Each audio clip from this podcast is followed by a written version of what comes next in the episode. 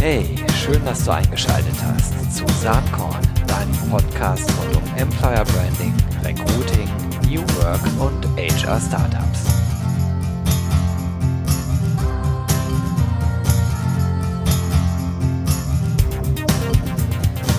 Jo, Hallöchen zum Saatkorn Podcast. Ähm, heute aus Köln, aus der schönen Stadt Köln, wie ich im Laufe der letzten äh, anderthalb Jahre festgestellt habe. Früher fand ich Köln gar nicht so dolle, das hat sich total geändert. Und ich sitze heute hier bei Case Candidate Select, einem spannenden Startup und spreche mit einem der beiden Gründer, nämlich mit Dr. Jan Bergerhoff. Hi Jan. Hallo Gero, hi freue mich total, hier sein zu dürfen. Und hier wird gerade kräftig äh, gebaut und umgebaut. Und ähm, ich habe schon gesehen, ihr habt demnächst äh, einen Dachstuhl, wo ganz tolle Büros sind. Aber ist alles im Werden. Ne? Ja, total. Ähm, wir sind im letzten Jahr sind wir ein bisschen größer geworden. Wir haben jetzt demnächst zwölf äh, Kollegen und bisher hat unser kleines Büro gereicht und jetzt irgendwann nicht mehr. Und ähm, ja, jetzt kriegen wir eine zweite Etage und da freuen wir uns drauf, wenn die fertig ist. Ja, man kann schon sehen, dass das äh, bestimmt sehr schön wird. Ist ja für eure eigene Arbeitgeberattraktivität auch nicht ganz so unwichtig. Aber darüber wollen wir jetzt gar nicht so lange reden, denn wir wollen vor allen Dingen über Case äh, Candidate Select reden und erklär doch einfach mal in einfachen Worten, was ihr hier so treibt. Ja, wir sind eine richtige Nerd-Firma. Ähm, Ihr müsst euch vorstellen, wir sind gestartet 2015 aus der Uni Bonn heraus, äh, drei äh, promovierte VWLer und wir hatten das Gefühl, dass Hochschulnoten, Hochschulleistungen ähm, nicht richtig berücksichtigt werden. Wir hatten das Gefühl, dass junge Leute über fünf Jahre ähm, studieren, dass natürlich auch die Allgemeinheit ähm, viel dafür tut, dass äh, ja junge Leute ausgebildet werden und dass am Ende eine Note dabei rumkommt und die Note gar nicht richtig genutzt werden kann äh, in der Einstellung, weil es einfach so fürchterlich kompliziert ist weil es so wahnsinnig viele Studienprogramme gibt und da überall anders benotet wird. Und ähm, ja, da hatten wir, hatten wir den Eindruck, da müsste doch mal jemand kommen und den äh, Unternehmen äh, ein bisschen Hintergrundinformationen zu den ganzen Studienprogrammen am besten automatisiert zur Verfügung stellen, damit äh, die Leistung nicht verloren geht, sondern das richtig mit in dem, im Recruiting-Prozess betrachtet werden kann. Ich finde das total spannend. Äh, jetzt bin ich ja schon etwas älteres Semester, als ich äh, Ende der 90er Jahre mein äh, BWL-Diplom gemacht habe. Sowas gibt es ja heute gar nicht mehr äh, Diplomkaufmann äh, oder ist total am Aussterben. Da war das, war die Welt noch relativ einfach. Äh, man, man wusste, dass bestimmte Universitäten äh, bestimmte Fachbereiche haben, bestimmte Professoren, die in etwa so und so benoten und der Personaler, der Recruiter konnte ungefähr einschätzen, was eine 2,0 äh, im BWL-Diplom an der Freien Universität in Berlin so bedeutet. Durch Bologna ist das alles total anders geworden aber auch durch die Entwicklung vieler neuer Studiengänge. Wir haben eine regelrechte Explosion. Äh, ich habe eben, wir sprachen eben im Vorgespräch drüber, 700 Hochschulen in Deutschland alleine. Völlig crazy mit unglaublich vielen Abschlüssen, äh, die dann auch nicht mehr wirklich miteinander vergleichbar sind. Also das ist ein Teil des Problems, was ihr löst, richtig? Ja, ganz genau. Ähm in Deutschland ähm, 480 sind es, glaube ich, 480 Universitäten und Fachhochschulen.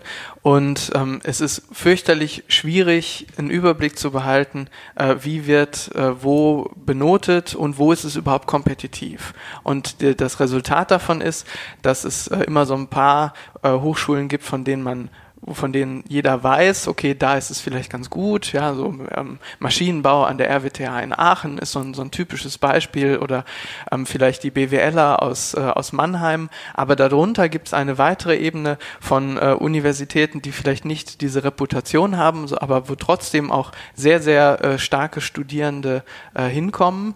Und äh, dann ist natürlich sehr, sehr schade, wenn de, deren Studium äh, vielleicht im Einstellungsprozess nicht richtig, nicht, nicht richtig gewünscht gewürdigt wird. Naja, die Einschätzung ist halt sehr komplex geworden. Selbst wenn es nicht 700, sondern wie du sagst 480 sind. Ähm, in England, glaube ich, sind es 180. Also da sieht man schon, dass wir hier in unserer dezentralen Bildungsstruktur mal wieder ultra komplex unterwegs sind, äh, was, was nicht gut ist, aber nun mal auch nicht einfach änderbar ist. Und äh, ich glaube, es ist für zwei Seiten spannend, da mehr Transparenz herzustellen. Das ist einerseits der Student selbst, also sich wirklich einschätzen zu können mit seiner Note. Fangen wir mal damit ganz kurz an, weil ich glaube, der Hauptpunkt liegt ja eher beim Unternehmen dann aus eurer Perspektive. Aber ihr bietet Studenten auch quasi so eine Art Selbsteinschätzung online an, richtig? Das ist richtig, genau. Weil es für beide Seiten total schade ist, wenn diese lang, langfristige Information von dem Hochschulabschluss verloren geht. Der Student, der äh, in einem Programm äh, abgeschlossen hat, wo die Durchschnittsnote vielleicht bei 2,7 lag und dann hat der, hat der Absolvent am Ende eine 2,1, dann war der Top 10 Prozent. Ja, da war, der, war die Person richtig gut und dann ist die Person stolz auf den, den Abschluss.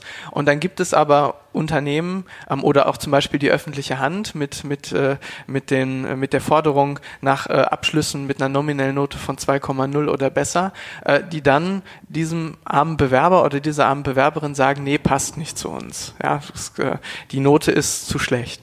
Und das natürlich für, äh, für einen solchen jungen Menschen fürchterlich ärgerlich, gerade wenn man bedenkt, dass es andere Studienprogramme gibt, wo dann die Durchschnittsnote bei 1,1, 1,2 liegt, wo die schlechteste Person im Studiengang schon die 2.0 hatte. Und ähm, ja, da äh, haben, bieten wir die Möglichkeit an, für, äh, für junge Leute sich äh, so ein Zertifikat bei uns zu holen, um eben nachzuweisen, dass die Leistung tatsächlich ganz gut war.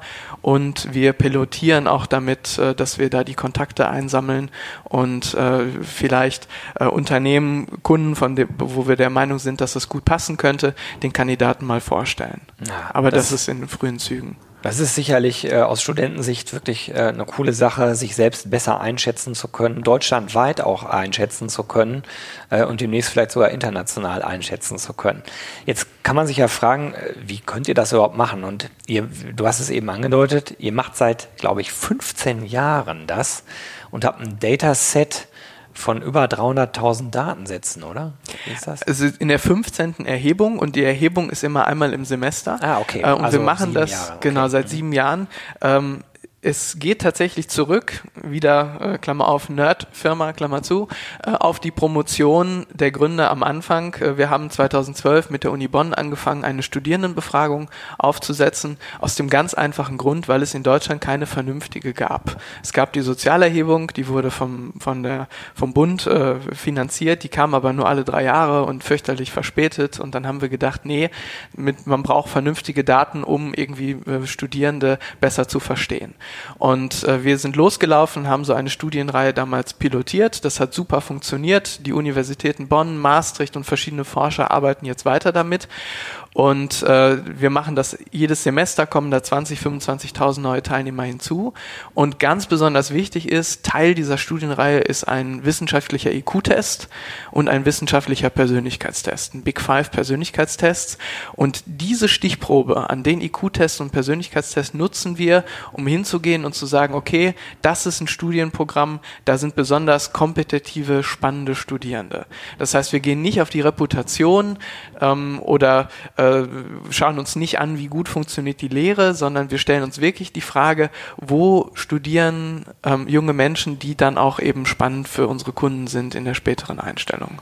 Also um Validität und Reliabilität braucht sich hier, glaube ich, niemand äh, ernsthafte Sorgen machen bei dem, was ihr so treibt. Aber lass uns mal äh, schnell und auch ein bisschen länger auf die andere Seite gehen, nämlich die Seite der Unternehmen. Wir haben Fachkräftemangel und ähm, für einen Personaler oder Recruiter, äh, klar, kann man ganz schnell sagen, da wird auch Transparenz hergestellt. Das heißt, rein notentechnisch äh, kann auch äh, das Unternehmen besser einschätzen, ob das jetzt eine gute 2,1 ist oder eben nicht so eine gute 2,1.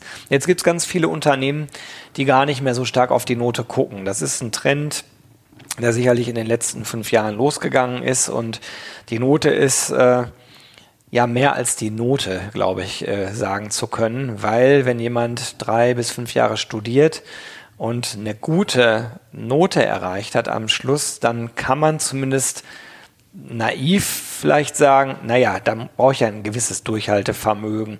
Ich muss eine gewisse Frustrationstoleranz mitbringen. Ich muss entweder sehr clever sein oder sehr viel lernen. Meistens ist es ein Mix aus beiden. Man hat eine gewisse Cleverness und äh, strengt sich auch an und so weiter. Worauf ich hinaus will, ist, steckt nicht hinter der Note viel mehr als eigentlich nur die Note. Absolut, genau, das hätte ich, das hätte, also es ist, ähm, du hast es perfekt zusammengefasst. Ähm, ein, Im Bewerbungsprozess kann man dem Kandidaten in der Regel sonst nur in Anführungszeichen vor den Kopf gucken. Das heißt, man kann ein Interview machen und man kann ein Assessment Center machen und sieht dann eine kurzfristige Performance. Man kann auch einen Test machen und sieht da eine kurzfristige Performance. Aber ein Teil der äh, Information, die man natürlich wissen möchte, ist, ist diese Person in der Lage, langfristig sich effektiv und produktiv einzubringen. Und dazu gehören so Persönlichkeitseigenschaften wie, dass man ähm, eine gewisse Frustrationstoleranz mitbringt, dass man eine gewisse Gewissenhaftigkeit Persönlichkeit mitbringt, dass man sich jeden Morgen wieder neu motivieren kann, aufzustehen und ähm, die Probleme, die existieren, vielleicht auch inkrementell zu lösen. Und ähm, Natürlich ist das Studium nicht gleich der Beruf und es gibt äh, immer wieder Fälle von Leuten, die im Studium vielleicht noch Probleme haben und dann im Job sehr, sehr stark sind und natürlich auch umgekehrt Leute, die im Studium äh, brillant sind und dann äh, im, im, im Job äh, später ähm, diese, diese PS in Anführungszeichen nicht auf die Straße bekommen. Ähm, das gibt es, aber äh, die Wahrscheinlichkeit, so wie du das ja auch gerade gesagt hast, dass wenn ich im Studium schon sehr, sehr stark war und es geschafft habe, ähm, immer zu den Vorlesungen zu gehen, die Klausuren vernünftig vorzubereiten, ähm, dann habe ich auch eine deutlich höhere Wahrscheinlichkeit äh, im Unternehmen ähm, gut zu sein. Und da gibt es verschiedene Studien, äh, die das mittlerweile auch unterstreichen. Das heißt, ihr messt nicht nur die Note, sondern auch all das sozusagen, was zu dieser Note hinführt. Ja, das ja. steckt implizit da drin. Ich ja. glaube, dass das eine ganz wichtige Botschaft ist, ne? weil diese ganze Notenfokussierung an sich durch Bologna, durch Intransparenz eben deutlich abgenommen hat, aber natürlich bestimmte Persönlichkeitsmerkmale notwendig sind, um dann doch zu reüssieren. Ihr, ihr arbeitet ja auch schon mit verschiedenen Unternehmen zusammen. Ne? Wer, wen das interessiert, der kann bei euch sicherlich hier eure Case Studies bekommen. Die würde ich in den Show Notes einfach mal hinterlegen, den Link, äh, wo man äh, äh, dann euch anmailen kann und das bestellen kann. Ihr arbeitet beispielsweise mit Male, mit äh, Evonik, mit der Deutschen Post DHL Group oder auch mit Simon Kucha und Partners zusammen, um mal vier eurer Kunden zu benennen. Und äh, habt eigentlich durchweg da die Erfahrung gemacht, dass eure Systematik dann äh, doch wirklich auch für die Unternehmen eine große Bedeutung hat, richtig? Ja, wenn man den Hochschulabschluss ähm, vernünftig einschätzen kann, dann hat man im Recruiting-Prozess eine, eine ganze, ein ganzes Bataillon an Vorteilen. Der äh, erste Vorteil ist, dass diese Information ganz früh zur Verfügung steht. Die Bewerbung kommt rein, in der Regel mit dem Lebenslauf und auf dem Lebenslauf habe ich schon den Hochschulabschluss. Ähm, wenn ich den Hochschulabschluss vernünftig einschätzen kann und dann weiß, okay, diese Person hat eine sehr, sehr hohe Wahrscheinlichkeit, bei mir äh, am Ende eingestellt zu werden oder vielleicht auch in ein paar Jahren dann eine gute Performance zu zeigen, dann kann ich mich ganz anders um den Kandidaten kümmern. Dann habe ich, äh, kann ich meine, meine Liste an verschiedenen Bewerbungen kann ich entsprechend priorisieren und kann, kann äh, dann mit mehr Aufmerksamkeit mir äh, die, die Top äh, Bewerber anschauen und habe dann natürlich auch eine höhere Chance, dass die mir nicht abhanden kommen und dass die dann schnell Antwort bekommen und äh, mir mehr erhalten bleiben. Ähm, ganz wichtig ist mir auch noch, wäre auch noch zu sagen, dass selbst bei den Kandidaten, die dann vielleicht an der Stelle nicht äh, den, den total guten Cut machen mit dem Hochschulabschluss, ähm, dass es sich, dass man sich die immer noch anschaut und dann selber noch entscheiden kann, möchte ich da vielleicht noch jemanden hinzufügen. Also eine Vorabindikation, genau. die halt das ganze Screening deutlich verschnellern kann. Ne? Richtig, ganz ja. genau. Ja. Okay, ich finde es sehr, sehr spannend. Äh, kleine Anmerkung von meiner Seite. Ähm, durchaus gerichtet an Jo Dirks, der vielleicht hier zuhört gerade. Ähm, wenn man das zusammenpacken würde mit so einem Cultural Fit Test oder Cultural Fit Matcher, dann hätte man eigentlich schon ein sehr umfassendes Bild. Dann wüsste man nämlich, aha, die Person hat eine gute Note, die ich auch einordnen kann. Man wüsste weiterhin, es geht nicht nur um die Note, sondern es geht um die Persönlichkeitsmerkmale dahinter. Warum ist es überhaupt zu dieser guten Note gekommen? Und ein weiterer Rückschluss, aber das ist jetzt von mir einfach dazu gedichtet, könnte sein, und die Person passt auch noch gut zu unserer Kultur. Ähm, das aber nur so als Randbemerkung. Das, äh, die, die Grundlage wäre ja immer noch hier die Note äh, und vor allen Dingen die Notentransparenz, die über Case äh, hergestellt wird. Wie muss ich mir das vorstellen eigentlich? Also jetzt stelle ich mir mal vor, ich sitze in so einem Unternehmen, bin da Recruiter, arbeite mit Case zusammen, da kommen die Bewerbungen rein. Kann ich dann online irgendwo äh, direkt diese Daten eingeben? Was weiß ich, welche Hochschule, welche Note, welches Fach studiert wurde und sehe dann auf Knopfdruck den Vergleich oder wie läuft das konkret ab? Ja, genau so kann das laufen. Ähm es gibt zwei Möglichkeiten. Entweder äh, der Recruiter bekommt einen Zugang zu unserer Plattform case-score.de. Äh, da können, kann der Hochschulabschluss eingetragen werden. Das ist ganz einfach. Das ist der Name der Hochschule, äh, die Art des Abschlusses, das Jahr, die Fachrichtung und die Note. Dann drückst du auf den Knopf und dann kommt tatsächlich sofort die Einschätzung, wo war die Person in der lokalen Notenverteilung und am Ende ein Case Score, der mit berücksichtigt, wie kompetitiv das Studienprogramm war. Und wir empfehlen, die Einstellungsentscheidung äh, auf diesem Case Score äh, am Ende zu basieren. Naja, klar, weil also dieser lokale, diese lokale Indikation sagt ja erstmal nur aus, an dieser Uni gehört dieser, äh, diese Note eigentlich zu den Top X Prozent. Ja. So, das ist ja mal für die Uni interessant. Stichwort Intransparenz. Interessant ist eigentlich deutschlandweit in dem Studiengang zu wissen, wie man da performt. Und ähm, es gibt ja durchaus Studiengänge, die noch sehr, sehr an der Note dranhängen. Juristen beispielsweise. Äh, wie, wie ist das denn da? Da müsste ich ja eigentlich sofort sehen, also sofort sehen können, wie die, wie die Performance wirklich ist. Genau, bei den Juristen ist es tatsächlich so, dass die Note häufig noch eine sehr, sehr große Rolle spielt.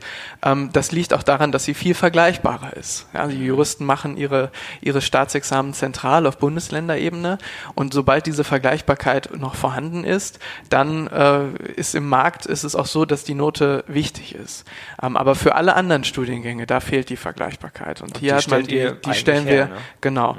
Und es gibt natürlich auch viele Unternehmen, die, ex, die so viele Bewerbungen bekommen, ähm, dass es für den einzelnen Recruiter eigentlich nicht machbar ist, sich noch in ein weiteres Tool einzuloggen, äh, das Lebenslauf für Lebenslauf da einzutragen und dann von Hand praktisch vielleicht wieder zurückzugehen und die Informationen in ein Bewerbermanagementsystem zu überführen.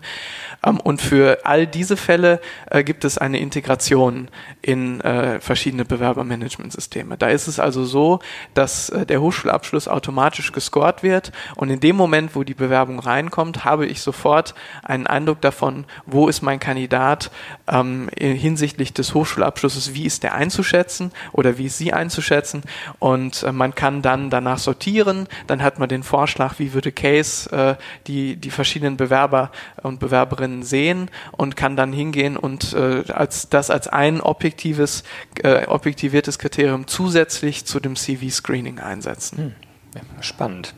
Ähm, lass uns mal kurz über die deutschen Grenzen hinausgehen. Oder beziehungsweise gar nicht wirklich. Aber ich habe eben gehört, dass ihr äh, Indien euch anschaut. Ich habe sogar eine Kollegin von dir gerade unten kennengelernt, die aus Indien kommt und ja. hier arbeitet. Ich weiß, dass ihr euch den UK-Markt anschaut. Ähm, was habt ihr da vor eigentlich? Was, warum? Ja, unser Ziel, unsere Mission ist es, Hochschulabschlüsse, Bildungsabschlüsse vielleicht sogar noch allgemeiner, äh, natürlich am besten weltweit vergleichbar zu machen bis Bildungsabschlüsse weltweit vergleichbar sind, bin ich alt und grau. Ja, das glaube ich äh, ähm, ist, ist, ist auch klar.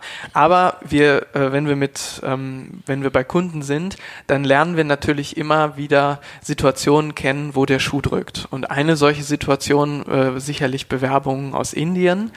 Ähm, manche Programme, die wir betreuen, haben bis zu ein Drittel ihrer Bewerbungen ähm, aus Indien.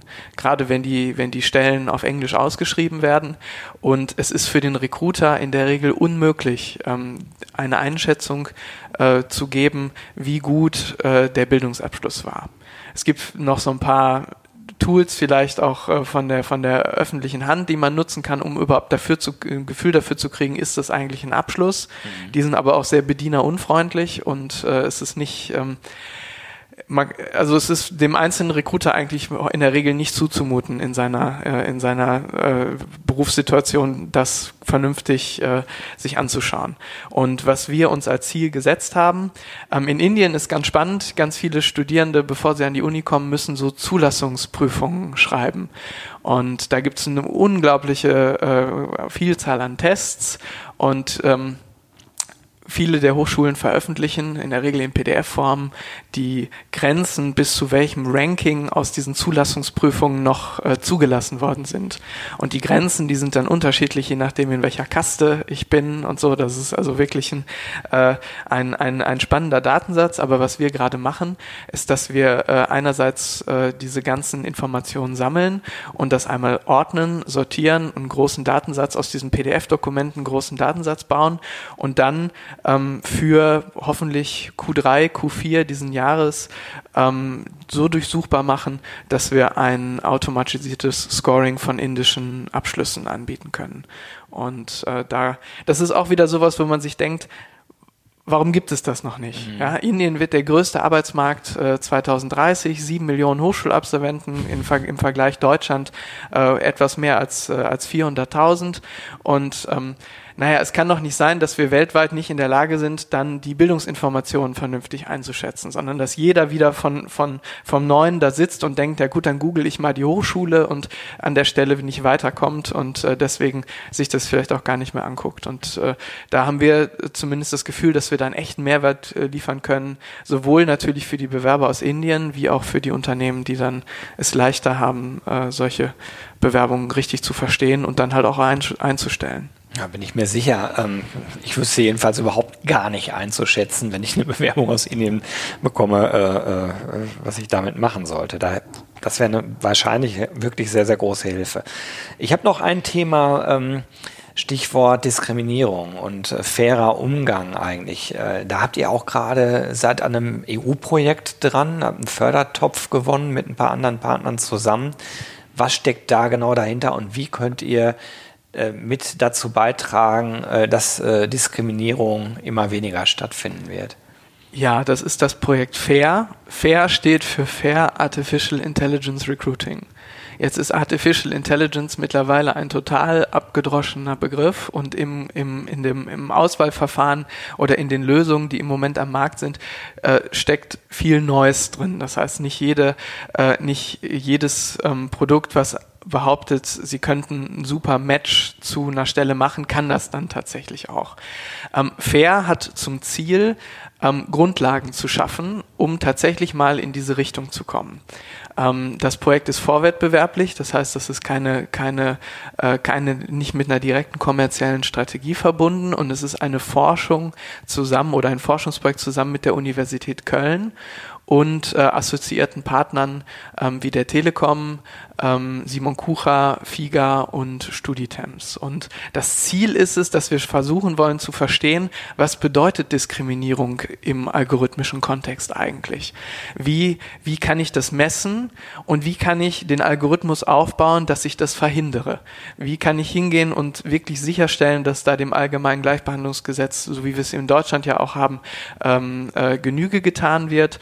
Und ähm, ja, dann auch so ein bisschen abzuwägen zwischen den berechtigten Interessen, die ein Arbeitgeber hat, ja, auszuwählen, wenn ich zum Beispiel jetzt wüsste, dass ein bestimmtes Merkmal dazu führt, dass Leute auf einer Stelle nicht erfolgreich sind, dann bin ich ja in einem Spannungsverhältnis. Soll ich das dann benutzen? Ja, das kann ja durchaus sogar im, im, im Interesse des Bewerbers sein oder äh, äh, um, um äh, sicherzustellen, äh, dass das oder um die Chance zu erhöhen, dass es bei mir am Ende gut läuft oder soll ich das soll ich das nicht benutzen, weil dann weil ich dann äh, auf dem Papier äh, an der Stelle äh, Leute ähm, mit entweder eines bestimmten Geschlechtes oder eines bestimmten Alters, einer bestimmten Herkunft äh, an der Stelle diskriminiere. Und ähm, diese Fragen sind noch ungeklärt, großteils. Ja, das sind auch normative Fragen und dann äh, wollen wir uns erstmal damit beschäftigen, was denn ein ethisch vertretbarer Weg ist, ein, ein Vorgang ist und das dann auch in, ein, äh, in einen Demonstrator überführen, äh, wo wir dann einmal mit den assoziierten Partnern, aber sicherlich, wenn es noch weitere Interessen, Interessenten gibt, äh, auch im Feld einmal testen wollen, was bringt das? Ja? Können, wir, können wir damit äh, bei den Unternehmen einen Mehrwert schaffen? Spannend. Ähm würde ich gerne über Saatkorn nochmal auf dich zurückkommen, wenn ihr erste Ergebnisse habt. Äh, das interessiert mich sehr, was dabei rauskommt und wir werden sehen. Ich kann mir vorstellen, dass viele, die jetzt äh, zugehört haben, äh, denken, oh, das ist ja mega spannend, was der Jan da so treibt mit Case. Ihr könnt ihn kennenlernen. Also wer zum RC20 Festival kommt, äh, der wird auch Case äh, dort erleben können, weil äh, Case äh, eins der Startup-Unternehmen äh, ist, was wir auf unserer Startup Stage beim RC20 Festival am 6. und 7. Mai 2020 in Köln am Start haben. Da freue ich mich sehr drüber und auch drauf. Und äh, ja, damit kommen wir schon fast zum Ende dieser Folge. Vielleicht, Jan, hast du noch irgendwas, was du noch loswerden willst, was wir jetzt noch nicht ausreichend gesagt haben. Ich glaube, dass die, dass die, das ist so mein, mein Plädoyer am Ende vielleicht für die, für den, den Einsatz von äh, ein bisschen Statistik im Bewerbungsprozess. Ich glaube, dass für HR eine riesen Chance besteht, wenn äh, der, der Einstellungsprozess ähm, etwas ähm, unter einer leicht quantitativeren Brille betrachtet wird. Aus einem einfachen Grund.